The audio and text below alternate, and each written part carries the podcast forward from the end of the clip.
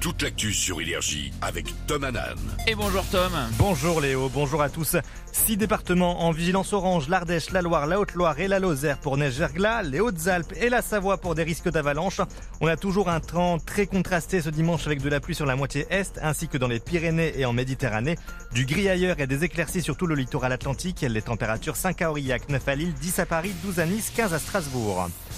Le salon de l'agriculture ferme ses portes aujourd'hui. Vous avez encore jusqu'à 19h pour découvrir les différents stands, porte de Versailles à Paris.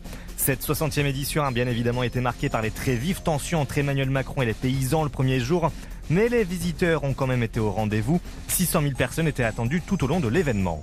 7 mois de prison pour le suspect ayant volé un ordinateur et des clés USB dans un train en début de semaine. L'individu était déjà connu des services de police pour des faits similaires. Le matériel dérobé appartenait à un ingénieur de la ville de Paris et contenait des informations liées aux Jeux Olympiques. Pas de données sensibles a priori, seulement des plans de place de parking. La maire Anne Hidalgo demande l'ouverture d'une enquête pour manquement aux procédures de sécurité interne. Les taxis sont en colère, ils manifesteront demain dans plusieurs villes de France. 2000 véhicules sont attendus à Paris. Les chauffeurs dénoncent une nouvelle loi qui ferait baisser le prix des courses lors d'un transport de patients. Ils craignent forcément une perte de revenus. Certains syndicats parlent d'une diminution de 30%. Les VTC sont également pointés du doigt par la profession et accusés de concurrence déloyale.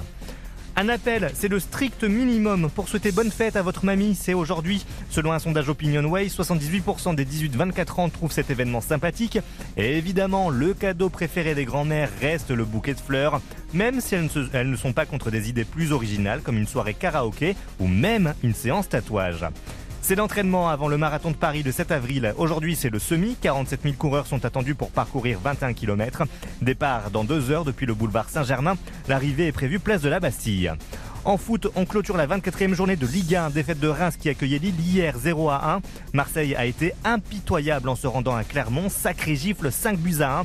Aujourd'hui, 6 matchs au programme. Toulouse reçoit Nice à 13h, Nantes joue contre Metz à 15h et Lyon affronte Lens à 20h45.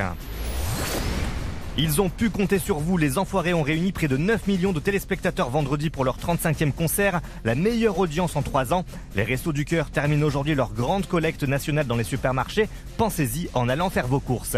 Il est 6h02, c'est la fin de ce flash. Très bon réveil sur Énergie. Merci Tom et heureusement que Tom Hanan est là pour euh, penser évidemment euh, à la fête des grands-mères que j'avais complètement zappé. Bonne évidemment. fête mamie. à tout à l'heure. à tout à l'heure.